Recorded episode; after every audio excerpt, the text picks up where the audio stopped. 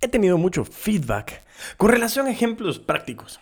Así que en este episodio podremos ver ejemplos prácticos de vendedores, de emprendedores y de un tipo muy carismático, mi persona. Siempre estamos vendiendo aunque no estamos vendiendo, y eso es bien importante. Así que bienvenidos al episodio 023 de Crece o Muere, el podcast oficial de todos los putos amos de las ventas. Si quieres escuchar este episodio de pura práctica, práctica y más práctica, pues quédate y crece. Hola a todos y todas, bienvenidos a Crece o Muere, el espacio que se ha dedicado a recopilar experiencias, errores, conocimientos y situaciones reales de un apasionado vendedor. Y como dice William Burroughs, cuando uno deja de crecer, empieza a morir. Mi nombre es Diego Enríquez Beltranena y me considero un puto amo de las ventas. Iremos directo al grano a la carnita, al punto de lo que quieres escuchar. Este episodio es de preguntas y respuestas, pero enfocado en cada fase con casos y ejemplos reales que te ayuden a aterrizar mejor el concepto de lo que estamos trabajando. Así que sin más, en sus marcas, listos, fuera. Fase de prospección. Esta fase, como lo hemos dicho, es el inicio de tener abundancia de recursos dinero y tiempo. Si tenemos contactos, prospectos y potenciales clientes, siempre tendremos las posibilidades de cerrar más y más. Y por eso te traigo estos ejemplos geniales que te ayudarán a aterrizar, tangibilizar más esta fase. Recuerda, prospectar es siempre, siempre para mantener en todo momento los ojos abiertos, los oídos también súper atentos, para mantener todas las personas en el radar, todas las personas que caen en tu perfil de buyer persona. Si tú quieres saber más con relación a este concepto de buyer persona, te invito a que vayas al episodio 005 de prospección, que es la acción de prospectar. Así que sin más, empecemos con los ejemplos. Caso número uno. Este es el caso de una vendedora. En este caso te quiero contar de Carmen. Carmen es una persona real de carne y hueso. Y una de sus estrategias de prospección es entrar en páginas web. En este caso, el de la AGIS, la Asociación, Guatemalteca de Instituciones de Seguros, para poder ver el listado de aseguradoras que están operando en Guatemala.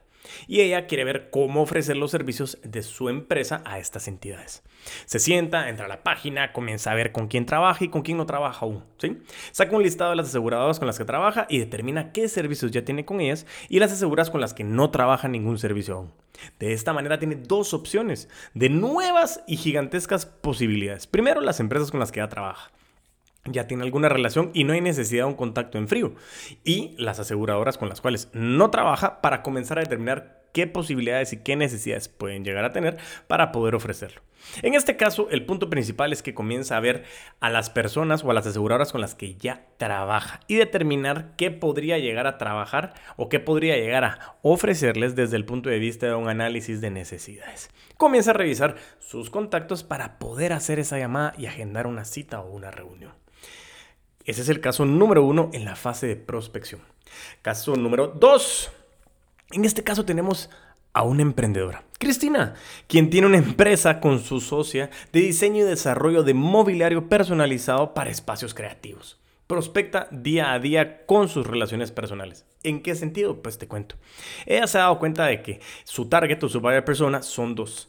Primero, parejas recién casadas que están empezando a mueblar su nido de marts.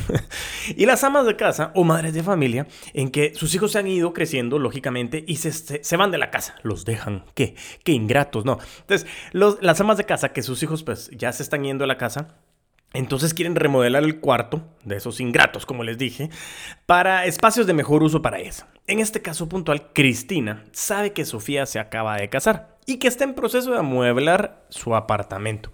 Entonces, en este momento está prospectando porque sabe que tiene una gran oportunidad para llamarla y para ver cómo puede ayudarla según sus necesidades. Caso número 3. El flamante y carismático Diego Enríquez Beltranena. Yo he prospectado en Internet, pero me gusta mucho prospectar en LinkedIn también, o en LinkedIn, dirían en inglés buscando a personas en el área de talento humano, que se dedica a mejorar la calidad de vida y la felicidad de sus trabajadores dentro de las organizaciones. Contacto directamente para ver, eh, conocer esas necesidades de, capacitación, pero comienzo a determinar quiénes son esas personas, en qué empresa trabajan eh, y, en fin, he prospectado hasta en directorios como los de la Asociación de Gerentes de Guatemala eh, y tú puedes prospectar de muchísimas fuentes. Pero en este caso estamos hablando de la fuente puntual de una red social para profesionales llamada LinkedIn, ¿ok? Fase número 2. La fase del primer contacto. En esta fase lo que queremos es ir directamente a conseguir una reunión. Quiero generar el interés suficiente para que me digan, listo Diego, quedemos el martes a las 3 pm.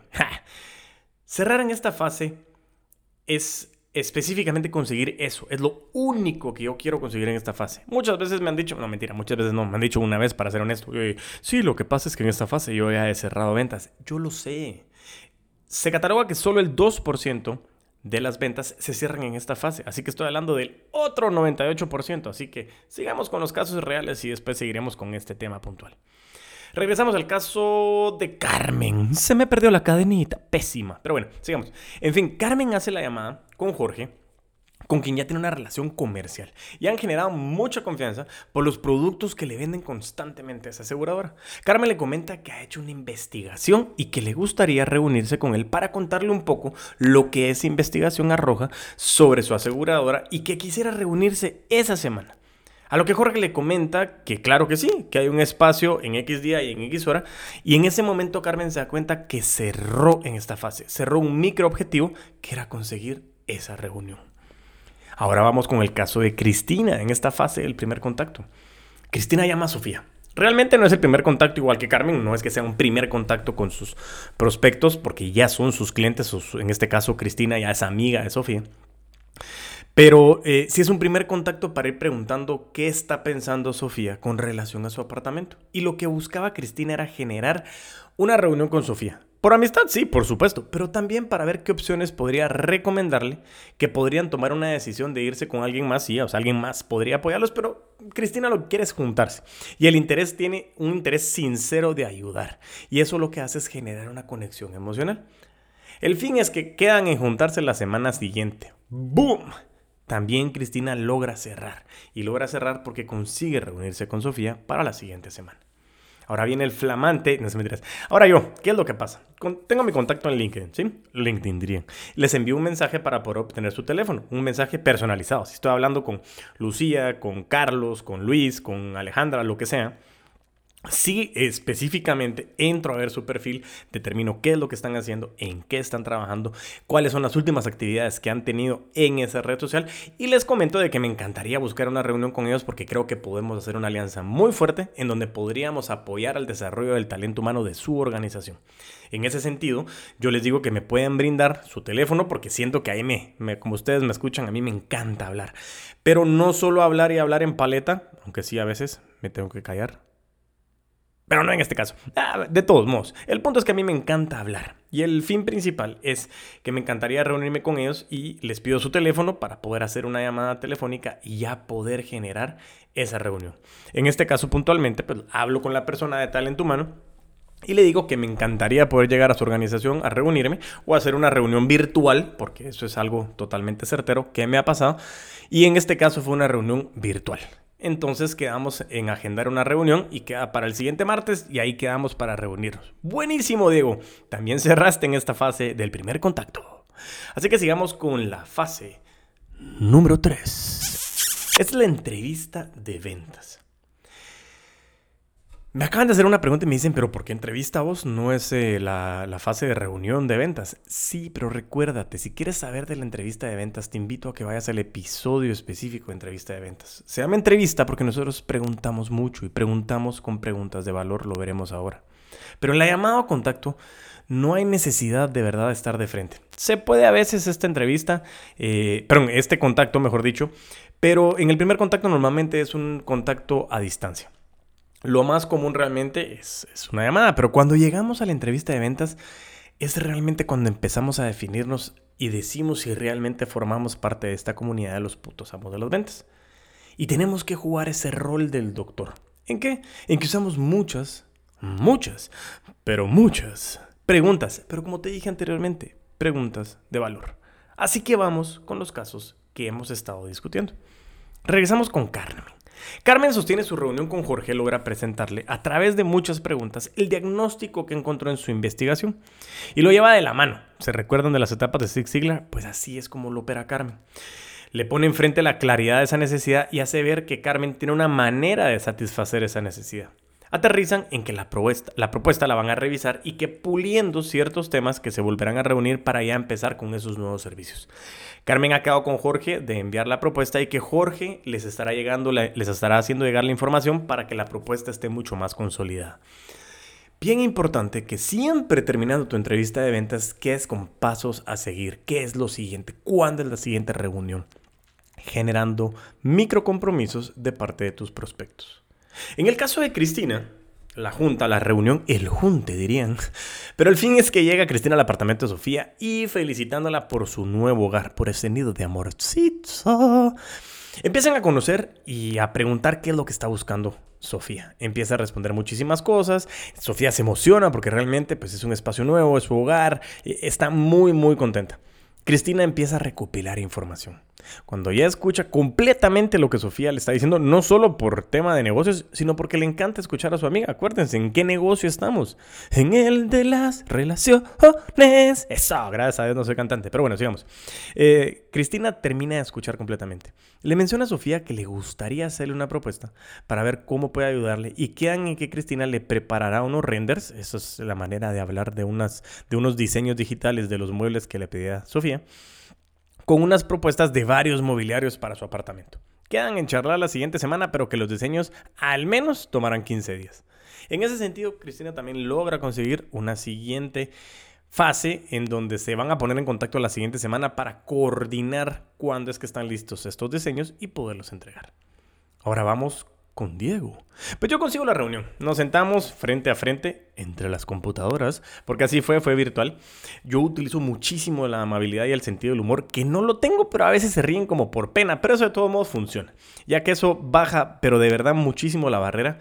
Eh, que las personas generan cuando saben que les llegas a vender algo. Y eso es una acción reflejo. Y cuando saben que están frente a un ser humano, conectamos con las emociones positivas. Y esas barreras bajan. Hago muchísimas preguntas sobre cómo están invirtiendo en el desarrollo del talento humano, qué retos han tenido, cómo han logrado sobreponerse a dichos retos. Y cuando tengo información, les digo que, o mejor dicho, les hago ver que hemos tenido clientes y aliados que han sufrido muchísimo y que podríamos ser de mucha ayuda para acompañarlos en superar esos retos de crecimiento que han tenido. Quedamos en desarrollar una propuesta y en reunirnos a ver directamente cómo podemos empezar, quedando el compromiso de que me envían información completa sobre lo que están buscando con sus objetivos y de mí la parte que les quiero presentar es una propuesta. Confirmo cuál es el canal ideal de comunicación y me comentan en este caso que es por llamada o por WhatsApp para saber qué medio utilizar, ya que hago un pequeño asterisco. Nos ha pasado algunas veces que cuando queremos hablar con algún cliente le mandamos alguna información por WhatsApp y no la leen o la dejan en leído y uno dice, bueno, ya la leyeron, ya la mandé, ahí está, y no sucede lo que uno quiere que suceda. Por eso es tan importante saber el canal de comunicación para que tú puedas con certeza saber cuál es el medio de comunicación que tu prospecto está utilizando. Así que pasémonos a la siguiente fase, la fase número 4.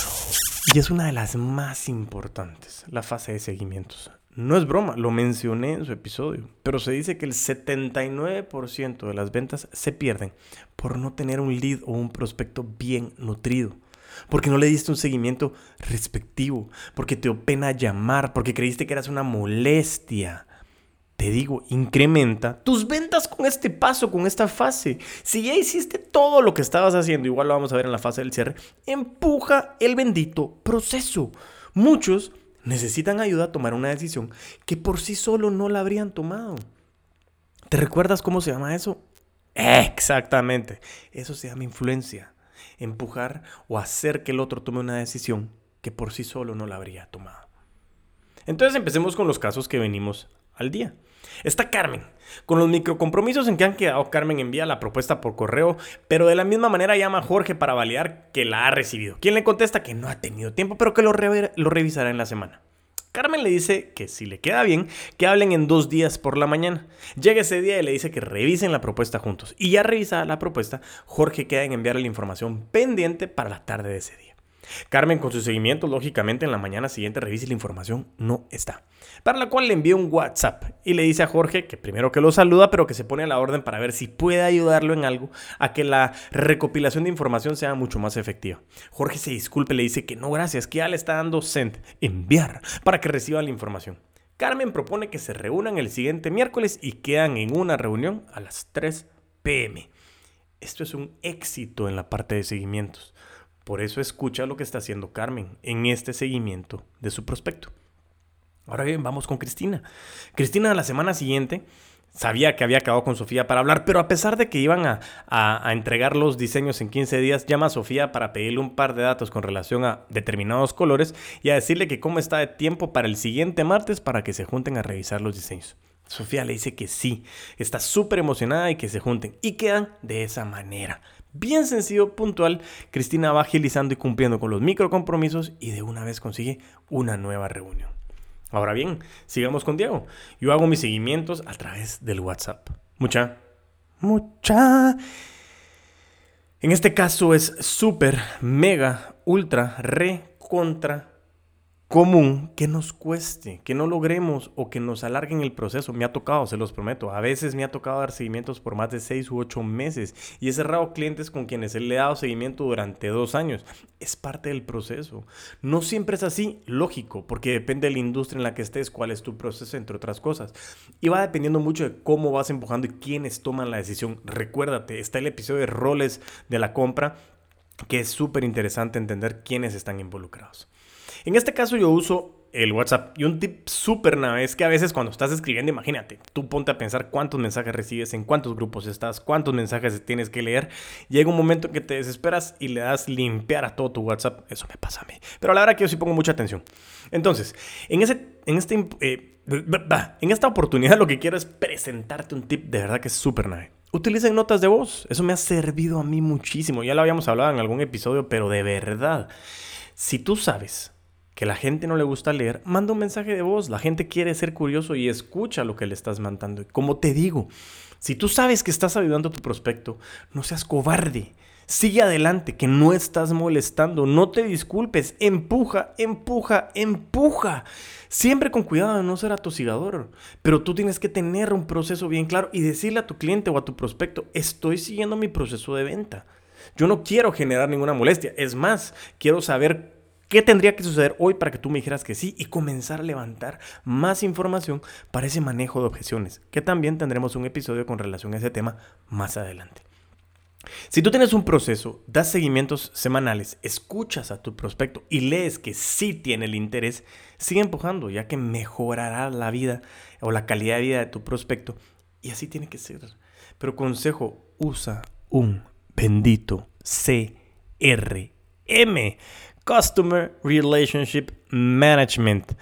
Por favor, tienen que ser gestionadores de esas relaciones con sus clientes. No creas que te vas a recordar de todo, no seas arrogante. Usa la tecnología. Y ahora pasémonos a la fase número 5, la fase del cierre. Al fin, al fin, al fin. Después de hablar de tanto de cierre, cierre, cierre, cierre, cierres, llega esta fase. ¿Y sabes qué? Muchas veces los cierres no se dan. Pero no se dan porque no han tenido el valor para pedir esos cierres. Y así se pierden muchísimas ventas. Porque te dio pena pedir el dinero, porque te dio pena pedir la tarjeta, porque te dio pena pedir el cheque, el depósito, la firma, no sé. Yo te hago una recomendación bien puntual. Pídelo, pídelo. Tú tienes que generar el cierre. No creas que el cliente siempre va a ser, ah, Diego, estoy encantado. Entonces, ¿qué procede? Quiero firmar y aquí está mi dinero toma mi dinero. No, no, hombre, eso no, siempre pasa. Es más, casi nunca pasa. Tú tienes que empujar. Ok, Diego. Aquí tengo ya el contrato que... Ah, no importa. Vamos con los casos puntuales para que ustedes puedan ver. Sigamos con el caso de Carmen. Carmen en este caso se junta con Jorge. Revisan todo y Carmen ya sabiendo que todo estaba listo, lleva un anexo redactado y sabe que Jorge es la persona que tiene que firmar, así que ya todo listo, se prepara para firmar al anexo del contrato que ya tienen y saca la hoja y ¡boom! Dando todo el flujograma de cómo operará el nuevo proyecto, firman el bendito anexo. Y tas, venta cerrada. Empieza en una fase espectacular que define a Carmen como una auténtica puta ama de las ventas. Siguiente caso. Esta Cristina se junta con Sofía. Al ver los diseños, Sofía se emociona, pero le dice que le duele pagar en un solo pago y que se siente triste porque no podrá hacerlo con Cristina. Cristina muy hábilmente le dice, Sofía, tenemos cuotas, no te preocupes, ya que hemos tenido clientes que se han sentido de la misma manera y quisimos ayudarlos a cumplir sus sueños. ¿Y qué creen? Sí, Cristina cierra la venta y empieza su fase de producción de todo el mobiliario que Sofía le había pedido. Y con el caso de mi persona, en conjunto con los seguimientos en las llamadas por teléfono que he usado mucho la técnica de llamar y decirle al prospecto, revisemos la propuesta juntos. Te la acabo de mandar al WhatsApp. En ese momento la revisamos, saldamos dudas y luego la pregunta puntual. ¿Cuándo iniciamos la primera sesión? Les digo. Y al mismo tiempo el cliente me dice, me parece perfecto, arranquemos la próxima semana. Yo sé que lo estoy ayudando, yo sé que agrego valor, solo lo empujo un poco para que tome esa decisión que yo sé que la quiere tomar. Ese es un cierre ganado. Y de verdad me ha tocado algunas reuniones donde la gente se queda asustada. Personas con las que estoy trabajando y me dicen, es que sos muy agresivo, pero las, las ventas se dan. Y yo no estoy siendo agresivo, estoy ayudando a mi prospecto a que tome una decisión.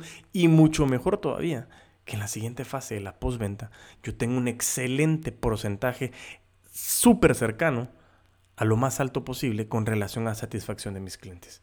Algo bien importante, cierre ganado, apunte al CRM, mi hermano, porque hay que darle seguimiento todavía postventa. Y así es, llegando a la siguiente fase, la fase número 6. La fase de la postventa, referidos y recompra. Aquí consolidé la fase completamente. En este caso, como tú sabes, esa fase de postventa me pasa mucho en el sector inmobiliario eh, o a veces pasa mucho también en el sector de retail, eh, que venden y se acabó, ya no hay relación, ya vendí, ya se acabó, buenísimo, excelente la comisión del vendedor y ya no hay ningún seguimiento. Y es cierto, a veces un vendedor o un dependiente no tiene tal vez ese contacto, podría tenerlo, pero recomendación. No porque el cliente pagó, no porque estemos en retail, no porque estemos en un sector inmobiliario y que ya compró, ya firmó, ya la escritura ya está, la propiedad es del cliente, yo me tengo que ir no, tú generaste mucha confianza con tu cliente. En este momento es que también tú te puedas definir como parte de esta comunidad de los putos amos de las ventas. Sigamos con los casos que te quiero presentar o te he estado presentando.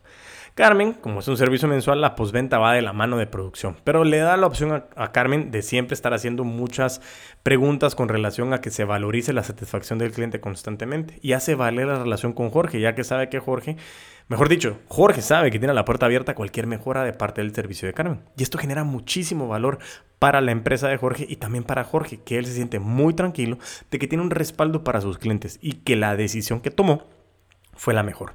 Jorge ya consume con Carmen, es decir, ya tiene varios servicios. Entonces es una venta y en este caso es una recompra. Eso es lo importante de tener clientes satisfechos. Te pueden seguir comprando. En el caso de Cristina, Cristina entrega su producto, lo llega a instalar, lo deja impecable. Como siempre, hay que hacer un seguimiento para determinar si hay algún detalle que requiera atención, así que pasada una semana Cristina llama a Sofía para ver si todo está de manera espectacular y si requiere ayuda con algo. Sofía le dice que está encantada, que su mamá llegó a comer y que le encantó todo lo que le hizo y que le gustaría que Cristina llegue a la casa de su mamá para ver un espacio que tiene y ver que puedan trabajar algún mueble para uso de su estudio. ¡Boom! Un referido. El ciclo empieza de nuevo. Ya están, ya me estoy explicando, mejor dicho, cómo esto es una rueda que no para de girar. Y en ese sentido comienzo a hablar también. Empiezan las sesiones de mi caso o el ejemplo que yo he trabajado y después de cada sesión yo inmediatamente pido feedback. ¿Es esto lo que esperabas? ¿Cumplo con tus expectativas? Y las respuestas me dan mucha información. Y precisamente acabo de terminar un entrenamiento y me dicen, excelente sesión. Mi equipo en República Dominicana quiere el mismo programa. ¿Cuándo podemos organizarlo? Referidos, recompra, recompra, referidos, referidos, recompra, recompra, referidos. Ah, eh, eso es lo bonito del proceso. El proceso es cíclico y eso es lo que a mí me encanta. Van y vienen y así tenemos que estar haciendo. Siempre estamos prospectando, siempre estamos cerrando, siempre estamos atendiendo a nuestros clientes y a nuestros prospectos. Corre y va de nuevo, empieza otra vez. Muchas jóvenes, señoras, señores, niños y niñas de todo el mundo, esta vaina funciona, pero requiere de organizarte, de comprometerte a de verdad ser un puto amo de las ventas o una puta ama de las ventas. Yo te invito a seguir creciendo en este podcast y conseguir todo lo que siempre has querido. Síguenos en nuestras redes sociales, YouTube, LinkedIn, LinkedIn y Facebook como Eres el puto amo de las ventas. Y en mis redes sociales personales como TikTok e Instagram como arroba puto amo de las ventas. Y mientras tanto nos volvemos a escuchar a vender con todos los poderes.